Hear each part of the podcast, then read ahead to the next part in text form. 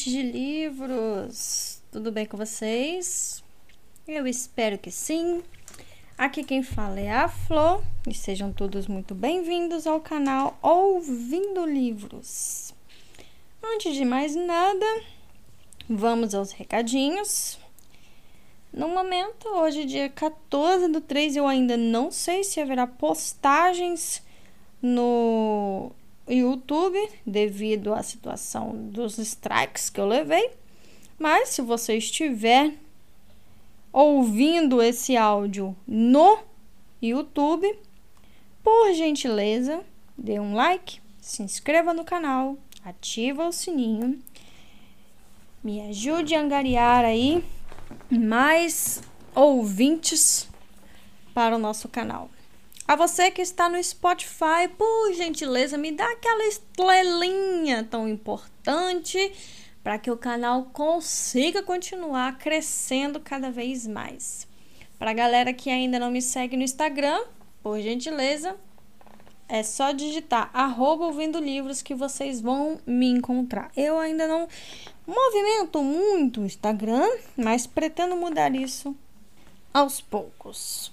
Para a galera que queria e ainda quer contribuir financeiramente com o canal, para o canal, hoje nós temos um Pix ativado para este fim. E esse Pix é o ylipaus.gmail.com. Quem ainda não conseguiu entender com eu falando com tanta rapidez, ele está transcrito no perfil do Instagram. É só fazer um copy e cola que vocês vão encontrar beleza? As doações não são obrigatórias, mas, como eu já disse em áudios passados, elas serão inteiramente utilizadas exclusivamente para o canal, na compra de materiais novos e, quem sabe, fazer o meu próprio estúdio aqui na minha casa, beleza? E hoje vamos voltar aí a Leão e a Tiff, né? Nós tivemos aí os três primeiros capítulos junto com o prólogo, onde nós conhecemos um pouquinho mais sobre esse, esses dois, essas duas pessoas. Tivemos aí duas personalidades bem conflitantes, né? A Tiff toda extrovertida, toda colorida, cheia de vida, apesar dos problemas. E o Leão todo introvertido, cheio de pequenas situações, um pouco é, cismado com algumas coisas, mas ambos com algo em comum: o apartamento, né? Um precisava alugar e o outro precisava de um para morar. E unindo aí essas duas vontades, tivemos o casamento dessas duas personalidades em um único ambiente. E a partir de agora a gente vai ver a interação dos dois acontecendo devagarzinho e a vida de ambos mudando também com essa interação. Acho que não tem muito o que falar, né? Vamos começar com a leitura, que é o que importa. Vamos ao capítulo 4 aí. Eu vou tentar entrar na personalidade do leão, que, que é um pouco mais difícil por ele ser introvertido. Então, se vocês estranharem no início dos áudios, é, me perdoem, porque tem bastante tempo, acho que tem mais de mês que eu não li, que eu deixei, que eu não li o, o livro, né, para vocês. E eu tô meio por fora da personalidade dele. Eu sei que ele é introvertido, então eu vou tentar fazer isso. Mas se vocês estranharem, vocês me perdoem aí, tá bom? Vamos lá, capítulo 4. A conversa não saiu mesmo como previsto. Kay ficou estranhamente irritada. Teria se incomodado com outra pessoa além dela, dormindo na minha cama? Mas Kay nunca vem aqui.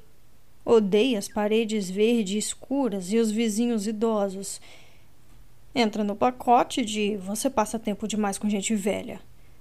A gente sempre está na casa dela.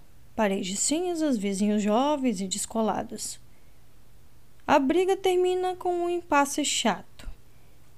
Ela quer que eu desista e cancele com a mulher de Essex. Mas não vou voltar atrás. Foi a melhor ideia que tive para conseguir dinheiro fácil todo mês. Também poderia ganhar na loteria, mas isso não conta como planejamento financeiro. Não quero voltar e pedir 350 libras emprestado. Foi Kay quem disse: não era bom para o nosso relacionamento. Ela chegou a esse ponto. Então, vai mudar de ideia. Noite vagarosa. Holly não conseguia dormir. Jogamos damas. Ela balança os dedos sobre o tabuleiro como se estivesse lançando um feitiço antes de tocar em uma peça. Está fazendo jogos mentais. Pelo visto, isso distrai a atenção do oponente da jogada seguinte. Onde uma menina de sete anos aprendeu a fazer jogos mentais? Pergunto. Holly, você é muito ingênuo, não é, Leon? Ela pronuncia ingênuo Provavelmente nunca disse isso em voz alta, só leu em um dos seus livros. Eu. Sou um homem experiente. Obrigado, Holly. Recebo um olhar condescendente. Holly. Tudo bem, Leão. Você só é legal demais. Aposto que as pessoas pisam em você como se fosse um capacho. Ela ouviu isso em algum lugar, com certeza provavelmente do pai, que a visita a cada 15 dias, de terno cinza chique, trazendo doces ruins e um cheiro forte de fumaça de cigarro. Eu. Ser legal é uma coisa boa. A gente pode ser forte e legal. Não precisa ser uma coisa de cada vez. Recebo outro olhar condescendente. Holly. Olha, é tipo. A Kay é forte. Você é legal. Ela abre as mãos, como se dissesse: É assim que o mundo funciona. Fico surpreso. Não percebi que ela sabia o nome de Kay. Rich liga bem na hora em que eu chego. Tenho que correr para atender o telefone fixo. Sei que vai ser ele, sempre é. E bato a cabeça na lâmpada baixa da cozinha. O único defeito deste apartamento é excelente. Esfrego a cabeça, fecho os olhos, ouço a voz de Richie com cuidado, atento a tremores e pistas de como ele realmente está. E escuto um Richard real, vivo, que ainda está bem e respirando. Richie, me conte uma história boa. Fecha os olhos com mais força. Não foi um bom fim de semana para ele, então. Fins de semana são ruins. Eles ficam mais tempo encarcerados. Sei que está desanimado por causa do sotaque, tão peculiar para nós dois. Sempre um pouco de Londres, um pouco do condado de Cork. Fica mais irlandês quando ele está triste. Conto sobre Holly, suas habilidades nas damas, a acusação de ingenialidade e Richard escuta. Richie, ela vai morrer? É difícil. As pessoas não percebem que não importa se ela vai morrer. Cuidados paliativos não são apenas um lugar para onde as pessoas vão para partir lentamente. Tem mais gente que sobrevive do que morre no nosso setor. O importante é estar em um lugar confortável durante um período necessário e doloroso, amenizar momentos ruins. Mas Holly, talvez ela morra. Está muito doente. Linda, precoce e muito doente. Eu. As estatísticas para leucemia são muito favoráveis para crianças na idade dela. Rich. Não quero estatística, cara. Quero uma história boa. Sorriu, me lembrando de quando éramos crianças e ensinamos a trama de Nigborns durante um mês quando a TV quebrou. Witcher sempre gostou de uma boa história. Eu. Ela vai ficar bem, vai crescer e virar programadora. Programadora profissional. Vai usar toda a técnica que tem no jogo de damas para desenvolver comidas geradas digitalmente, que vão acabar com a fome e tirar o emprego do Bono no Natal. Witch ri. Não é uma grande risada, mas é o bastante para aliviar o nó de preocupação em meu estômago. Silêncio por um tempo, talvez tranquilo, ou apenas uma ausência de palavras expressivas para o momento. Witch. Isso aqui é um inferno, cara. As palavras me atingem como um soco. Este ano, por muitas vezes, Tive essa sensação, a de um punho fechado na barriga. Sempre momentos como estes, quando sou atingido de novo pela realidade, depois de dias tentando esquecer. Eu. Vai ter audiência em breve. Falta pouco. O Sal disse. Witch. o Sal. Ele quer receber o dinheiro dele. Eu sei quanto é ali é impossível. Voz pesada, lenta, quase arrastada. Eu. O que houve? Perdeu a fé no seu irmão mais velho? Você dizia que eu ia ser bilionário. Ouço um riso relutante. Rich. Você já fez muito. Nunca. Impossível. Nunca vou fazer o bastante. Não em relação a isso. Apesar de ter desejado muitas vezes trocar de lugar com ele e tirá-lo de lá. Eu. Arranjei um esquema para ganhar dinheiro. Você vai adorar. Tumulto. Ei, cara, espera um pouco. Vozes abafadas, meu coração dispara. Quando estamos ao telefone, é fácil pensar que ele está em um lugar seguro e tranquilo, apenas a voz dele e a minha. Mas ele está ali, em um pátio, à frente de uma fila, tendo que escolher entre usar a meia hora fora da cela para ligar ou aproveitar a única chance de tomar banho. Rich. Tenho que ir-lhe. Te amo, cara. A ligação cai. Oito e meia de sábado. Mesmo saindo agora, vou me atrasar. E não vou sair agora, claro. Vou trocar lençóis sujos na ala dorsal, de acordo com a doutora Patel. De acordo com a enfermeira da ala coral, vou colher sangue do Sr. Prior. De acordo com Socha, a residente do primeiro ano, vou ajudar com um paciente que está morrendo na ala algas. Socha ganha. Ligo para Kay enquanto corro. Kay atende. Você está preso no trabalho, né? Sem fôlego para explicar direito. As alas são distantes demais para o caos da emergência. O conselho diretor da casa de repouso deveria investir em corredores mais curtos. Tudo bem, eu recebo a moça para você. Tropeço, surpreso. Tinha planejado pedir, claro. Por isso liguei para Kay.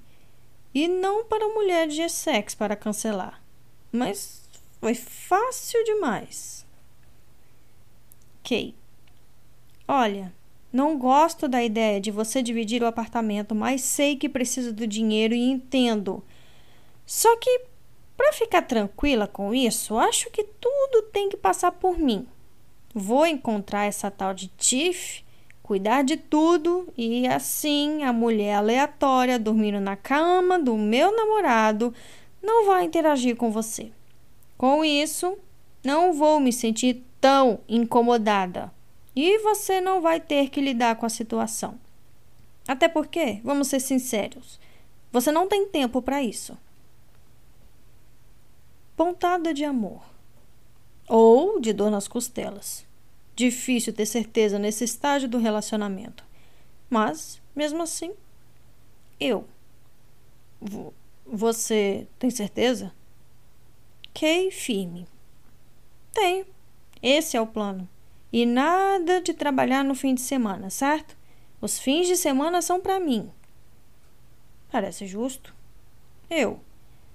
Obrigado. Obrigada mesmo. E será que você pode contar a ela? Kay.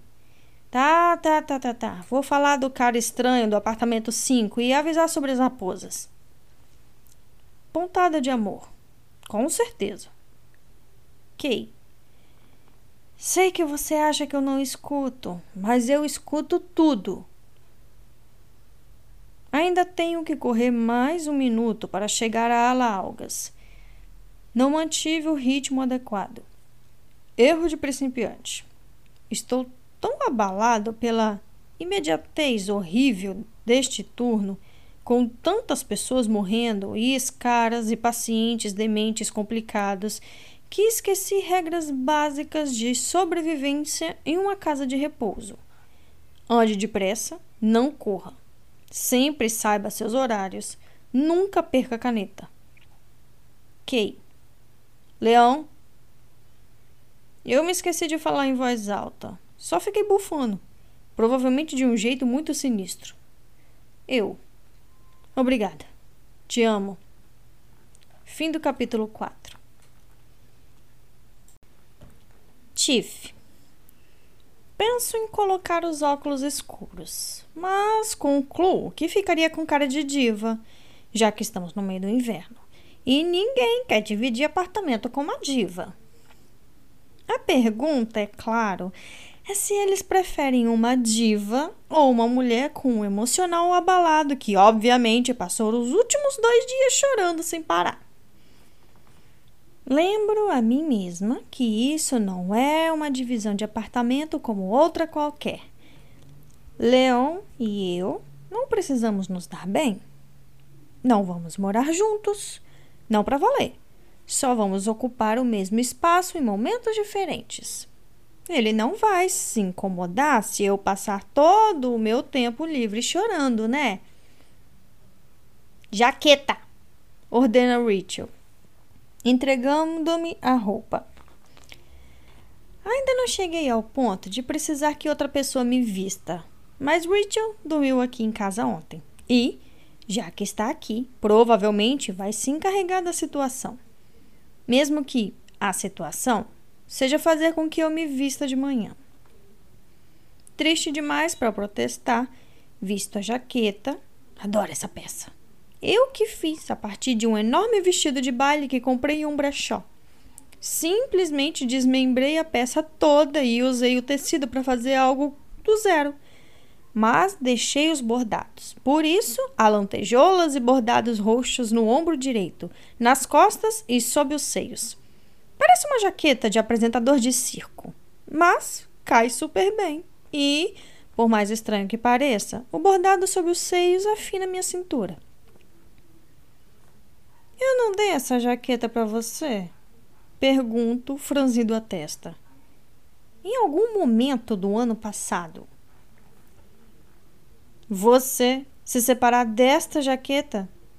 Rachel fez uma careta. Eu sei que você me ama, mas tenho certeza de que não ama ninguém tanto assim. Claro, claro. Estou tão triste que nem consigo pensar direito. Mas, pelo menos, Estou me preocupando com o que eu vou usar hoje. Sei que estou mal quando ponho a primeira coisa que encontro na gaveta. E não é como se ninguém fosse notar. Meu guarda-roupa é tão exótico que uma combinação mal planejada realmente chama atenção. A calça de veludo mostarda, a blusa creme de babados e o longo cardigan verde que usei na quinta-feira causaram certa comoção no trabalho. Hannah, do marketing, teve um acesso de tosse incontrolável quando entrei na copa, ao engasgar com um café. Além disso, ninguém entende por que eu estou tão mal. Dá para ver que todos estão pensando: por que ela está chorando agora? O Juste não foi embora há meses? Eles estão certos. Não sei porque essa etapa específica do novo relacionamento do Justin me incomoda tanto. eu já havia decidido que sairia de casa de vez e não queria me casar com ele nem nada. Só achei que ele ia voltar. Era isso que sempre acontecia. Just ia embora, batia as portas, me ignorava, não atendia minhas ligações, mas depois percebi o erro. E aí, quando eu achava que estava pronta para começar a esquecê-lo, lá estava ele de novo, estendendo a mão e me pedindo para acompanhá-lo em alguma aventura incrível. Mas agora acabou, não é? Ele vai se casar. Isto é. Isto é. Rachel me passa uma caixa de lenços de papel sem dizer nada. Eu vou ter que fazer minha maquiagem. De novo. Digo, depois que o pior passa. Não dá tempo, responde Rachel, mostrando a tela do celular. Merda! Oito e meia. Tenho que sair agora ou vou me atrasar. E isso vai pegar muito mal. Se vamos seguir regras rígidas de horário no apartamento, Leon vai querer que eu seja pontual. Óculos escuro? Pergunto. Óculos escuro. Richard me passa os óculos, pego a bolsa e vou até a porta. Enquanto o trem balança pelos túneis da linha norte, Vejo meu reflexo na janela e me ajeito. Estou bonita. O vidro embaçado e arranhado ajuda, como se fosse um filtro do Instagram. Mas esta é uma das minhas roupas favoritas. Acabei de pintar o cabelo de ruivo acobreado e, apesar de eu ter chorado e precisado tirar todo o lápis de olho, o batom continua intacto. Aqui estou eu, eu consigo. Sei me virar muito bem. Sozinha. Isso funciona mais ou menos até chegar à entrada da estação Stockwell. Quando um cara grita para mim no carro: Tira essa bunda daí! O susto me fez voltar a ser a Tiffany pós-término, que não vê sentido na vida. Estou triste demais para pensar nos problemas anatômicos que teria se tentasse realizar o pedido dele. Chego ao prédio em cerca de cinco minutos. Fica bem perto da estação. Ao ver que essa realmente pode ser minha futura casa, seco as bochechas e dou uma boa olhada no lugar. É um daqueles prédios baixos de tijolinhos e, na frente, há um pequeno pátio com um pouco de grama. Triste, em Londres. Mais conhecida como palha bem cortada. Há uma vaga de estacionamento para cada inquilino e um deles parece usar o espaço para guardar um número inacreditável de caixotes de banana vazio. Quando toca a campainha do apartamento 3, um movimento me chama a atenção. É uma raposa saindo da área onde ficam as lixeiras. Ela me lança um olhar insolente, parando com uma das patas no ar. Nunca estive tão perto de uma raposa. Esta é muito mais sarnenta do que a dos livros infantis. Só que raposas são legais, não? São tão simpáticas que não podemos mais atirar nelas por diversão mesmo se formos aristocratas em cavalo. A porta zumbi se abrindo. Entro no prédio. É bem marrom. Carpete marrom, paredes com cor de biscoito maisena. Mas isso não importa muito. É o interior que conta. Quando bato à porta do apartamento 3, percebo que estou realmente nervosa. Não, quase em pânico. Eu estou mesmo fazendo isso? Estou pensando em dormir na casa de um estranho. Eu realmente saí do apartamento de Justin? Meu Deus. Talvez Gert esteja certa e isso seja um pouco demais. Por um momento vertiginoso, me imagino voltando para a casa de Justin, para o conforto do apartamento todo cromado e branco, para a possibilidade de tê-lo de novo. Mas a ideia não é tão boa quanto a minha imaginação. De algum modo, talvez às onze da noite da última quinta, o apartamento começou a ficar um pouco diferente. E eu também. Sei, lá no fundo, que isso é uma coisa boa. Já vim até aqui. Não posso me permitir desistir agora. Preciso gostar desse lugar. É minha única opção. Então, quando alguém atende à porta, claramente não é Leão. Então estou disposta a seguir com o roteiro que deixo rolar. Nem pareço surpresa. Oi? Olá, diz a mulher. Ela é pequena, tem pele morena e aquele cabelo curtinho que faz a pessoa parecer francesa se tiver uma cabeça pequena bastante. De repente, eu me sinto enorme. Ela não fez nada para dissipar essa sensação. Quando entro no apartamento, percebo que ela está me olhando de cima a baixo. Tento observar a decoração. Opa! papel de parede verde escuro parece ser dos anos 1970. Mas, depois de um tempo, o olhar dela começou a me incomodar. Eu me viro e a encaro. Hum, é a namorada. E a expressão dela não poderia ser mais óbvia. Ela disse: eu estava com medo de você ser bonita e tentar roubar meu namorado enquanto estivesse dormindo na cama dele. Mas agora que conheço você, sei que ele nunca vai se interessar, então, claro, pode entrar. Ela se abre em um sorriso. Tudo bem, deixa pra lá. Se é necessário fazer isso para conseguir o apartamento, não tem problema. Ela não vai me humilhar a ponto de me fazer desistir. A namorada dele não faz ideia de como eu estou desesperada. Meu nome é Kay, diz ela estendendo a mão. O aperto é firme. A namorada do leão. Imaginei. Sorriu para tirar a ironia da frase. É um prazer. O leão está. Inclino a cabeça para dentro do quarto, ou a sala, que tem uma cozinha no canto. O apartamento não tem muito mais do que isso. Banheiro? Sugiro, vendo o quarto vazio. Ele ficou preso no trabalho. Explica Kay, me incentivando a ir para a sala de estar.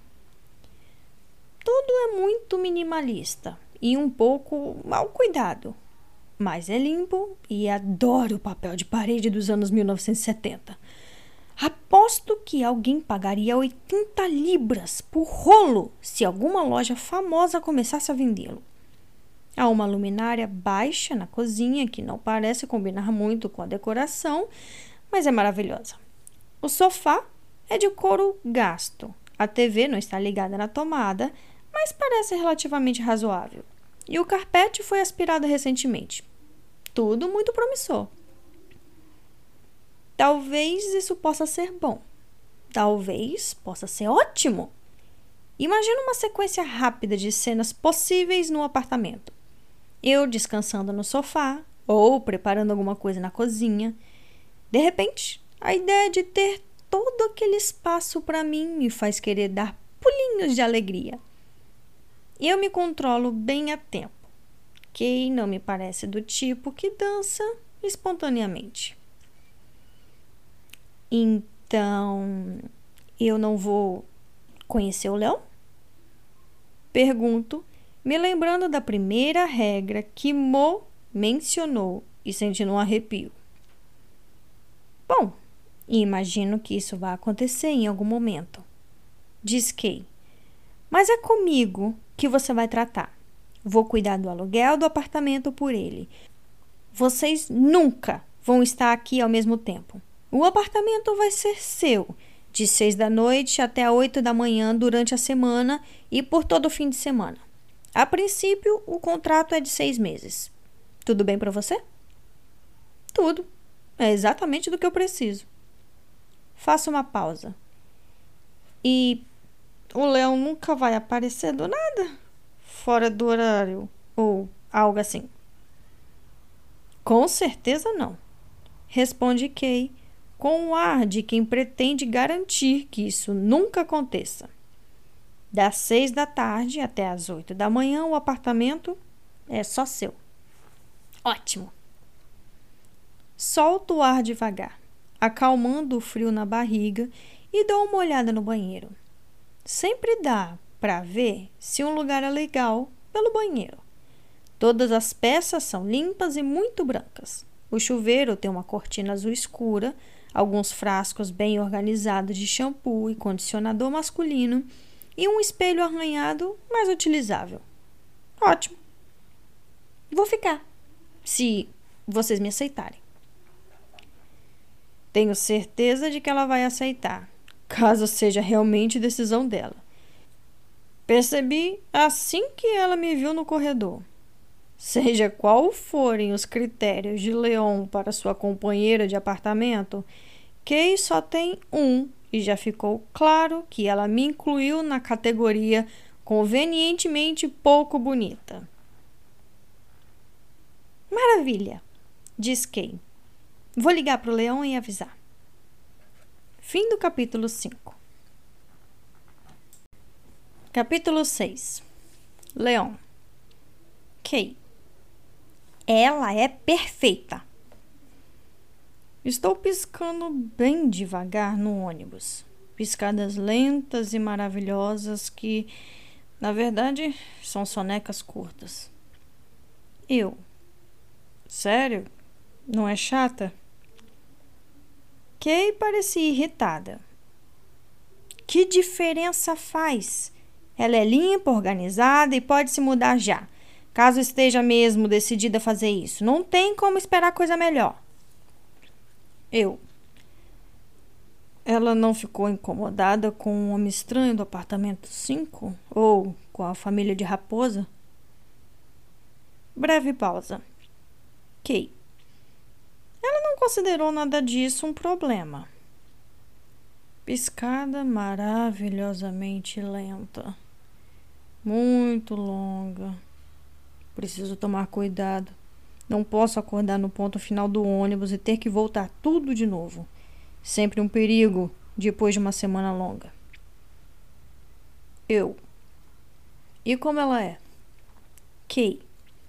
Ela é diferente meio exagerada.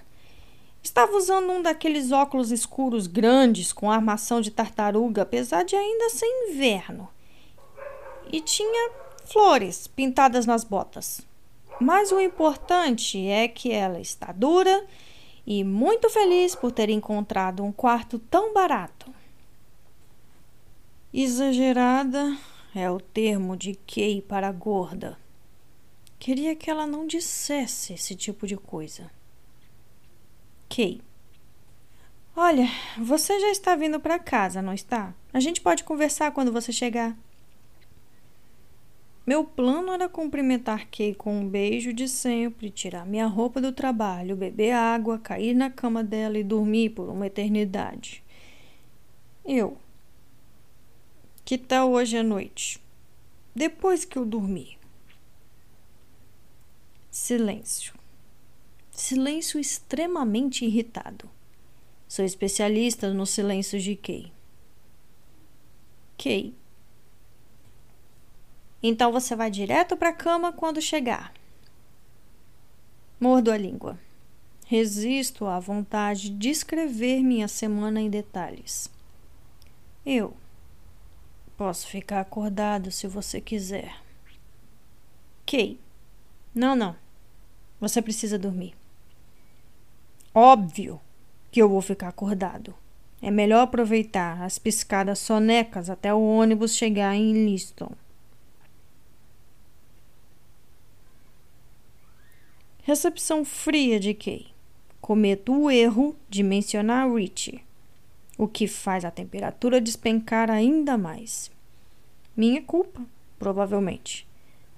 Não posso falar sobre ele sem ouvir a discussão, como se ela apertasse o play toda vez que escutasse o nome de Richard, enquanto ela prepara o cantar. Combinação de café da manhã e jantar perfeita tanto para os habitantes do dia quanto da noite. Repito para mim mesmo que deveria me lembrar de como a discussão terminou, que ela pediu desculpa. Kay. E então, vai me perguntar sobre os fins de semana? Eu a encaro. Demoro a responder. Às vezes é difícil conversar depois de uma longa noite. Abrir a boca para formar ideias compreensíveis é como erguer algo muito pesado, ou como um daqueles sonhos em que a gente precisa correr, mas nossas pernas estão me arrastando por algo espesso. Eu. Perguntar o quê? Kay faz uma pausa, omeleteira na mão. Fica muito bonita a luz do sol do inverno que entra pela janela da cozinha. Kay. Sobre os fins de semana.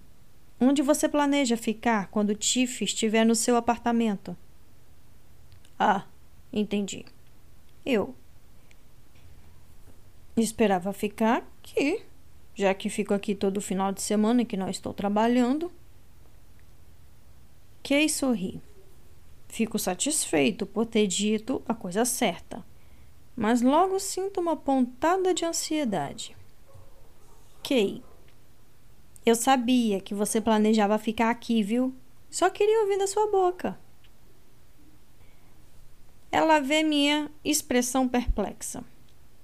Kay, normalmente você só fica aqui nos fins de semana por coincidência, não porque tenha planejado, não porque seja nosso projeto de vida. A palavra projeto fica muito menos agradável com a expressão de vida logo depois. De repente, estou muito ocupado comendo um omelete. Kay aperta meus ombros, deixa os dedos correrem para cima e para baixo na minha nuca e puxa meu cabelo de leve. Kay, obrigada. Me sinto culpado Apesar de não ter enganado Kay de verdade, supus mesmo que ficaria aqui todo o fim de semana. Contei com isso ao planejar alugar o quarto. Só não pensei nisso desse jeito, como um projeto de vida. Duas da manhã, quando entrei para a equipe noturna da casa de repouso, as noites em que não trabalhava pareciam inúteis.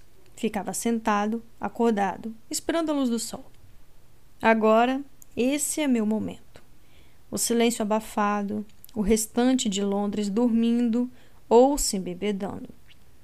Estão pegando todos os turnos da noite que a coordenadora de recursos humanos da casa de repouso me dá. São os mais bem pagos a não ser pelos turnos da noite do fim de semana, que prometia a Kay que não pegaria. Além disso, esse é o único jeito de fazer a divisão do apartamento funcionar. Nem sei se vale a pena ficar acordado em outro horário nos fins de semana agora. Vou trabalhar cinco dos sete dias na semana. Melhor continuar sendo noturno. Normalmente, uso esse momento às duas da manhã para escrever para Richie. Há limite para ligações, mas ele pode receber quantas cartas eu quiser mandar. Na última terça, faz três meses que ele foi condenado. Difícil saber como marcar uma data assim. Brindando? Fazendo outra marca na parede? Witching está aceitando bem, levando tudo em consideração. Mas, quando foi preso, Sal tinha dito que o tiraria de lá até fevereiro.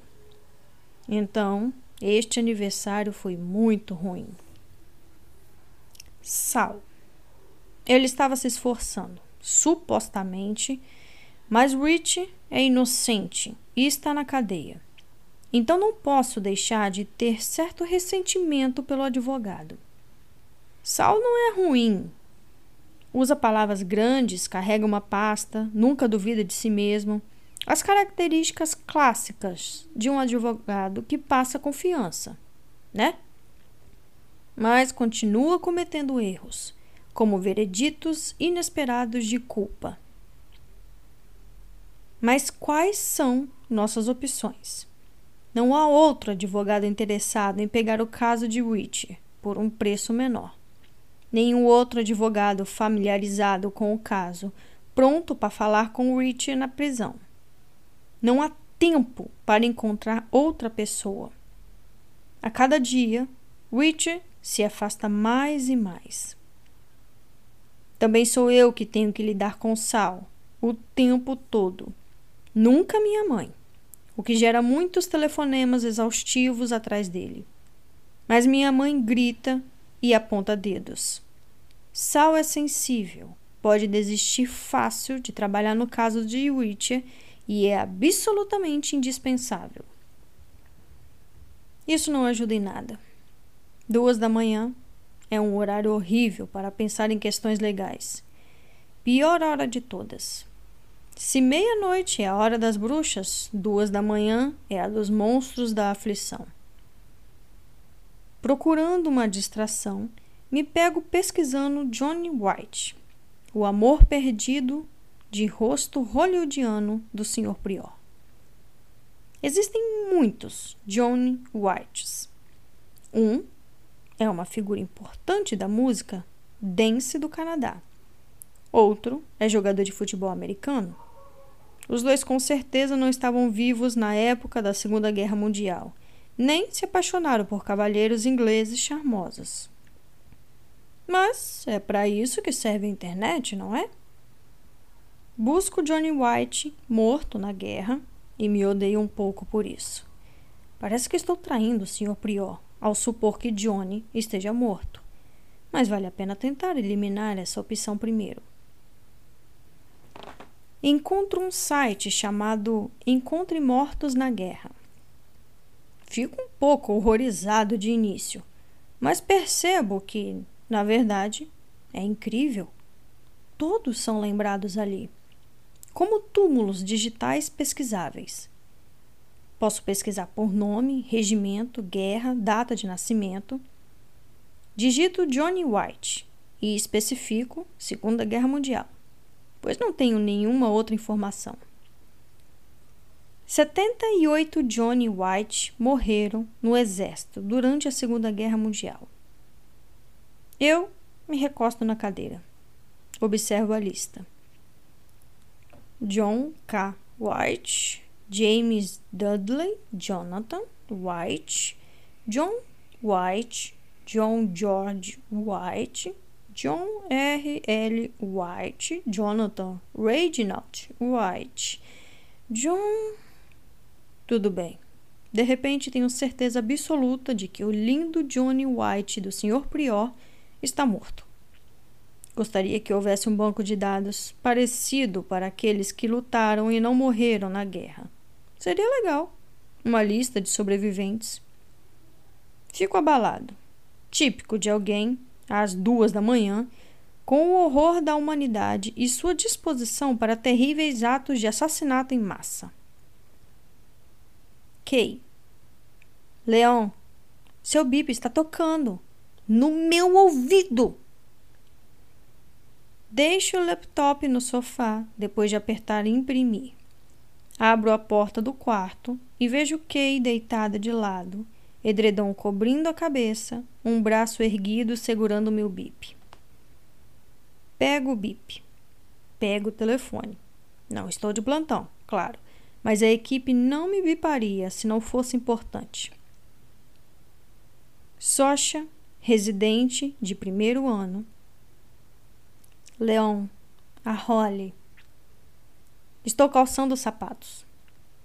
Eu. É muito ruim. Chaves, Chaves, Chaves, cadê as chaves? Socha. Ela está com uma infecção. Os exames não estão nada bons. Ela quer ver você. Eu não sei o que fazer, Leon, e a doutora Patel não está atendendo o BIP. O residente está esquiando e June não consegue achar ninguém para me cobrir. Então não tenho mais ninguém para chamar. Chaves localizadas no fundo da cesta de roupa suja, lugar crítico para guardá-la.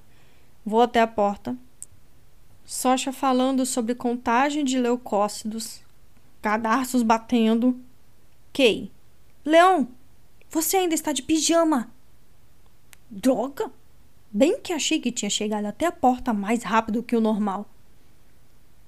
Fim do capítulo 6. Capítulo 7. Certo.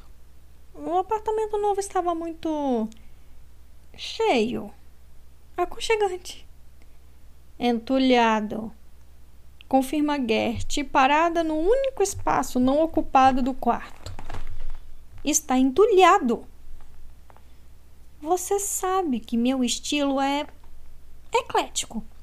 Reclamo, ajeitando a linda colcha de batik que achei na feira de Brixton no último verão. Estou me esforçando muito para manter uma atitude positiva. Fazer as malas e sair do apartamento de Justin foi horrível. A viagem de carro para cá levou quatro vezes mais tempo do que o Google disse que levaria. E carregar tudo escada acima foi uma tortura. Depois, Kay quis ter uma longa conversa comigo enquanto me entregava as chaves quando tudo que eu queria era me sentar em algum lugar e ficar na minha até recuperar o fôlego. Não foi um dia divertido. Você explicou tudo isso para o Leon? Perguntou o Mo, equilibrando-se na ponta da cama. Tipo, que você traria todas essas coisas. Franzo a testa. Claro que eu traria todas as minhas coisas. Eu precisava explicar isso? Estou me mudando para cá. Isso significa que minhas coisas têm que morar aqui comigo. Onde mais iam ficar? Afinal, é minha casa também. No entanto, só agora cai a ficha de que meu quarto vai ser compartilhado com outra pessoa e de que essa pessoa tinha coisas que, até esse fim de semana, ocupavam a maior parte do aposento. Está sendo meio difícil espremer tudo aqui dentro. Resolvi alguns problemas colocando coisas em outras partes da casa. Muitos dos meus suportes para velas estão alocadas na beira da banheira, por exemplo. E meu incrível abajur de lava estava em um canto ótimo na sala. Mas, mesmo assim, seria bom se Leon fizesse uma limpeza. Ele provavelmente já deveria ter feito isso, na verdade. Seria o certo, já que eu ia me mudar. Talvez eu devesse ter deixado alguma coisa na casa dos meus pais. Mas a maior parte ficava guardada na casa de Just e me senti muito bem tirando tudo das caixas na noite anterior. Rachel disse que, quando encontrei o abajur, parecia o Andy encontrando um Woody em Toy Story. Mas, para ser sincera, me emocionei de verdade, por incrível que pareça. Fiquei sentada por um tempo no corredor, olhando para a bagunça multicolorida formada pelos meus pertences favoritos, que estavam empilhados no armário sobre a escada, e senti por um instante estranho que, se as almofadas podiam voltar a respirar, eu também conseguiria. Meu telefone toca. É Catherine. Ela é a única escritora que atendo aos sábados só porque deve estar me ligando para contar alguma coisa hilária que fez. Como twittar uma foto inapropriada de si mesma nos anos 80 com um político muito conhecido hoje em dia. Ou fazer mechas californianas no cabelo da mãe idosa. Como vai minha editora favorita? Acabei de me mudar para uma casa nova, na verdade. Conto pedindo com um gesto para que Mo ponha água para ferver. Ele parece um pouco irritado, mas coloca a chaleira no fogo mesmo assim. Maravilha! Ótimo! O que vai fazer na quarta-feira? Trabalhar, digo, analisando minha agenda mentalmente. Na verdade, na quarta tem uma reunião chata com a diretora de Direitos Autorais Internacionais para falar sobre o novo livro que contratei ano passado escrito por um ex-pedreiro que se tornou um designer famoso. O trabalho dela é vendê-lo para outros países. Quando comprei os direitos, falei muito, mas de forma vaga, sobre a presença internacional dele nas redes sociais, que na verdade era bem menor do que fiz parecer. Ela está sempre me mandando e-mails e pedindo mais detalhes e informações específicas sobre o alcance por região. A situação chegou a um ponto que não posso mais evitá-la, nem mesmo atrás da minha parede furtiva de vasos de planta. Perfeito, diz Catherine, estranhamente entusiasmada. Tenho ótimas notícias.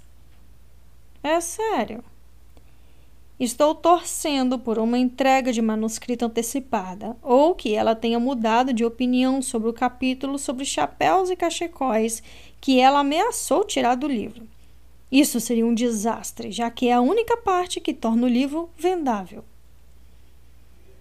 O pessoal do Cruzeiro remarcou a aula ao vivo de como fazer suas próprias roupas de crochê com habilidade para quarta-feira. Então, você vai poder me ajudar com o Cruzeiro, no fim das contas. Hum, agora vai ser no horário de trabalho. E isso adiaria a conversa com a diretora de direitos autorais por pelo menos mais uma semana. O que será que prefiro? Ser usada como modelo de coletes de crochê e um cruzeiro com Catherine? Ou levar uma bronca da diretora de direitos autorais em uma sala de reuniões sem janelas? Tudo bem, eu tô dentro. Sério? Sério. Respondo, aceitando o chá de mão. Mas não vou falar nada. E você não pode ficar me sacudindo como da outra vez. Os hematomas demoraram dias para sumir.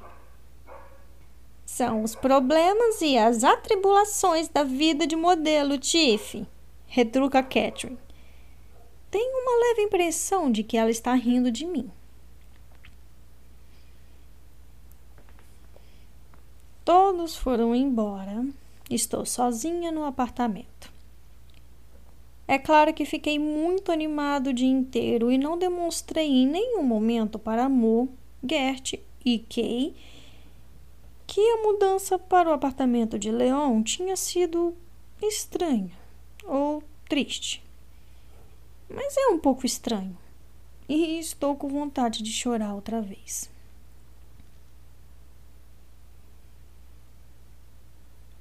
Olho para o meu lindo cobertor de batique dobrado ao pé da cama e só consigo pensar que não tem nada a ver com os edredons de Leon. Uma peça basicamente listrada de preto e cinza. E não há nada que eu possa fazer porque esta cama é tão minha quanto a dele. Seja lá quem for esse tal de Leon. E que seu corpo seminu ou talvez nu dorma sobre esse edredom. Não tinha parado para pensar na logística da cama até este momento. E agora que estou fazendo isso, a experiência não me agrada muito. Meu telefone vibra. É Kay. Espero que a mudança tenha ocorrido bem, como o que quiser da geladeira, até você se situar e conseguir fazer compras. Leon pediu para você dormir do lado esquerdo da cama. Beijos, Kay. Pronto, estou chorando. Isso é muito estranho. Quem é esse tal de Leon, afinal? Por que não me encontrei com ele ainda? Penso em ligar para o número dele. Tenho ele por causa do anúncio. Mas já ficou claro que Kay quer ser a responsável para tudo relacionado ao aluguel. Assou o nariz, seco os olhos com força e vou até a geladeira. Está surpreendentemente cheia para a casa de alguém que trabalha tanto. Pego a geleia de framboesa e a margarina e acho o pão na prateleira acima da torradeira. Certo. Mensagem: Oi, Kay. Já fiz toda a mudança, obrigada. O apartamento é muito aconchegante. Obrigada por confirmar o meu lado na cama. Está meio formal demais para quem está discutindo quem dorme em qual lado da cama, mas sinto que Kay prefere que eu não tente ser amiguinha dela. Digito algumas outras perguntas sobre o apartamento. Onde é o interruptor do corredor do prédio? Se posso ligar a TV na tomada? Esse tipo de coisa. Então, com uma torrada com geleia na mão, volto para o quarto e me pergunto se seria muito passivo-agressivo refazer a cama com meus lençóis. Com certeza, Leon deve ter colocado lençóis limpos. Mas isso não pus. Ai, caramba! Agora que a ideia surgiu, vou ter que trocá-los. Arranco a roupa da cama dele com os olhos bem fechados, como se estivesse com medo de ver alguma coisa que não quero. Tudo bem? Os lençóis, provavelmente limpos, estão na máquina de lavar. Os meus lindos e sem dúvida limpos estão na cama. E eu estou um pouco sem fôlego com todo esse exercício. Olhando agora, o quarto com certeza parece mais meu do que quando cheguei. É, o edredom ainda não combina. Achei que trocá-lo seria um exagero. E há livros estranhos na prateleira. Nenhum é sobre fazer as próprias roupas. Vou ter que resolver isso. Mas, com minhas coisas espalhadas por todos os cantos, meus vestidos no armário e. É, vou estender o cobertor pela cama toda para cobrir o edredom. Só por enquanto. Muito melhor. Enquanto estou arrumando o cobertor, noto um saco plástico preto debaixo da cama e algo de lã cai no chão. Devo ter me esquecido de guardar uma de minhas sacolas. Arrasto o saco para fora e confiro o conteúdo. Está cheio de cachecóis. Lindos cachecóis de lã. Não são meus, mas a técnica é incrível. É preciso muito talento para tricotar e fazer crochê assim. Eles deveriam ser meus. Eu daria um dinheiro que não tenho por esses cachecóis. Depois percebo que estou remexendo no que deve ser as coisas de Leão e algo que ele está guardando embaixo da cama. Logo, que provavelmente não quer que as pessoas vejam. Eu me permito observar os pontos mais uma vez, antes de empurrar a sacola de volta para seu lugar, tomando cuidado para deixá-la do jeito que estava. Gostaria de saber o que todos esses cachecóis significam. Ninguém guarda tantos cachecóis feitos à mão. Acabo pensando que Leon pode ser um cara estranho. Guardar cachecóis não é estranho, mas isso poderia ser apenas a ponta do iceberg. Além do mais, são muitos cachecóis. Pelo menos uns dez. Será que foram roubados? Droga! Se foram lembranças das mulheres que ele matou? Talvez ele seja um serial killer. Um serial killer que só ataca no inverno, quando todas usam cachecóis. Preciso ligar para alguém. Ficar sozinha com os cachecóis está me deixando muito assustada e um pouco louca. O quê? Diz Rachel ao atender. Estou com medo do leão ser um serial killer. Por quê? Ele tentou matar você ou algo assim? Rachel parece um pouco distraída. Talvez não esteja levando isso a sério. Não, não, não. nem encontrei com ele ainda. Mas você conheceu a namorada dele, né? Conheci, por quê? Bom, você acha que ela sabe? Sobre o quê? Sobre os assassinatos? Hum, não. Acho que não. Kay parece muito normal. Então, ela é uma mulher muito pouco observadora. Você conseguiu observar os sinais em apenas uma noite sozinha na casa dele. Pense em quanto tempo ela deve passar aí, ver os mesmos sinais e não chegar à única conclusão lógica. Faça uma pausa. O raciocínio de Rachel pode parecer simples, mas foi muito bem elaborado. Você é uma amiga incrível. Digo por fim. Eu sei, de nada, mas agora tenho que ir. Estou em um encontro. Ai, meu Deus, me desculpa. Não, não, tudo bem.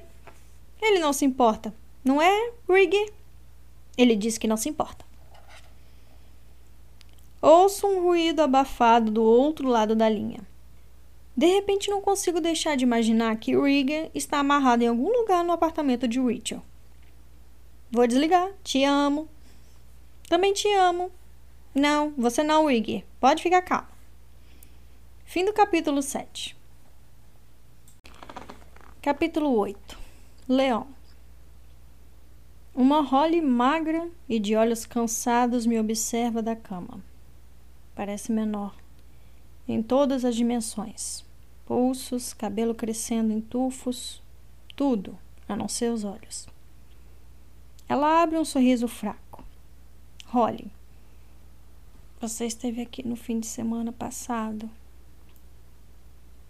Eu dei um pulo aqui. Precisava da minha ajuda. Estavam sem ninguém. Holly, foi porque eu chamei você? Eu, de jeito nenhum. Você sabe que é a paciente de que menos gosto. Sorriso maior. Holly, você estava passando o fim de semana legal com a sua namorada de cabelo curto? Eu, na verdade, estava. Holly parece muito maliciosa. Não quero ter esperanças, mas ela está visivelmente melhor. Esse sorriso nem apareceu no fim de semana passado. Holly, e você teve que largar a coitada por minha causa? Eu. Por causa da equipe reduzida, Holly. Tive que largar. Vim trabalhar porque estavam sem gente para ajudar. Holly. Aposto que ela ficaria irritada porque você gosta mais de mim do que dela. Socha, a residente do primeiro ano, põe a cabeça para dentro da cortina para chamar minha atenção. Socha. Leon. Eu para Holly. Volto daqui a pouco, destruidora de lares. Eu para Socha. E aí? Ela abre um sorriso cansado. Socha. O exame de sangue chegou. Os antibióticos estão finalmente fazendo efeito. Acabei de ligar para o residente do Hospital Geral e ele disse que, como ela está melhorando, não tem que voltar para a internação. A assistente social também concorda. Eu. Os antibióticos estão funcionando? Socha. Estão. A contagem de leucócitos e de proteína C reativa está caindo. Ela não tem mais febre e o ácido lácteo está normal. Pressão estável. Alívio imediato. Nada como a sensação de ver alguém melhorando. O entusiasmo, por causa do exame de sangue de Holly, me acompanha até em casa. Adolescentes fumando maconha na esquina da rua parecem querumbis.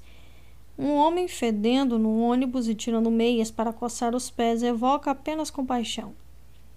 Até os grandes inimigos dos londrinos, os turistas lentos, só me faz abrir um sorriso indulgente. Planejo um jantar excelente para as nove da manhã. Primeira coisa que noto é o cheiro. Tem um cheiro feminino, como de um incenso e de floricultura.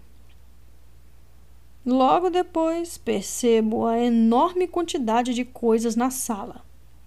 Pilhas gigantes de livros na bancada da cozinha, almofadas em formato de vaca no sofá, um abajur de lava. Um abajur de lava na mesinha do centro. O que é isso? Essa mulher de Essex quer montar um brechó num apartamento? Meio atordoado, vou deixar as chaves no lugar de sempre, quando não opito pelo fundo da cesta de roupa suja. E vejo que está ocupado por um cofrinho em forma de cachorro. Inacreditável. Parece um episódio ruim de um programa de decoração. O apartamento foi redecorado e ficou absurdamente pior. Só posso concluir que ela fez isso de propósito. Ninguém pode ter tanto mau gosto. Tento lembrar o que a Kay me falou sobre a mulher. Ela é editora. Parece profissão de alguém sensato e de bom gosto. Tenho quase certeza de que Kay não mencionou que a mulher de Essex coleciona objetos estranhos. Parece que não fez diferença. Desabo em um puff e relaxo por um momento. Penso nas 350 libras que não teria conseguido dar a Sal neste mês. Concluo que não é tão ruim assim. O puff é excelente, por exemplo, estampado e muito confortável. E o abajur de lava tem seu valor cômico. Quem tem um desses hoje em dia? Noto meus lençóis pendurados no varal no canto da sala. Ela lavou. Meio irritante. Já que me esforcei para lavá-los e me atrasei para o trabalho por causa disso. Mas devo lembrar que a irritante mulher de Essex não me conhece. Não saberia que eu, obviamente, lavaria os lençóis antes de convidar uma estranha para dormir neles. Bom, como o quarto vai estar? Entro intrépido. Solto um grito estrangulado. Parece que alguém vomitou arco-íris e estampas, cobrindo toda a superfície com cores que nunca estariam juntas na natureza. Cobertor horrível e comido por traças em cima da cama. Uma enorme máquina de costura bege ocupa quase a escrivaninha toda. E roupas. Roupas em todos os cantos. Ela tem mais roupas do que uma loja de tamanho razoável estocaria. Claramente, não conseguiu pôr tudo na metade do guarda-roupas que liberei para ela. Por isso, pendurou vestidos atrás da porta, em pregos que um dia seguraram quadros na parede. Muito esperta, na verdade. E na cadeira sobre a janela, agora quase invisível. Penso em ligar para ela e bater o pé por aproximadamente três segundos, mas chego à inevitável conclusão de que isso seria estranho e de que, em alguns dias, não vou me importar mais. Na verdade, provavelmente vou parar de notar. Mas mesmo assim, nesse momento, minha opinião sobre a mulher de Essex chegou ao pior nível. Estou prestes a voltar para o puff convidativo quando noto a sacola de cachecóis que o senhor Prior tricotou para mim saindo de debaixo da cama. Eu me esqueci deles. A mulher de Essex pode achar estranho encontrar uma sacola com 14 cachecóis tricotados à mão embaixo da cama. Já faz tempo que quero doar para a caridade, mas claro que a mulher de Essex não vai saber disso. Não encontrei com ela ainda. Não quero que ela ache que eu sou, você sabe, colecionador de cachecóis ou algo assim. Pego papel e caneta, rabisco para a caridade em um post-it e grudo na sacola. Pronto. Só para lembrar, caso esqueça. Agora é sentar no puff para jantar e cama. Estou tão cansado que até o cobertor de batique horrível está começando a parecer atraente. Fim do capítulo 8.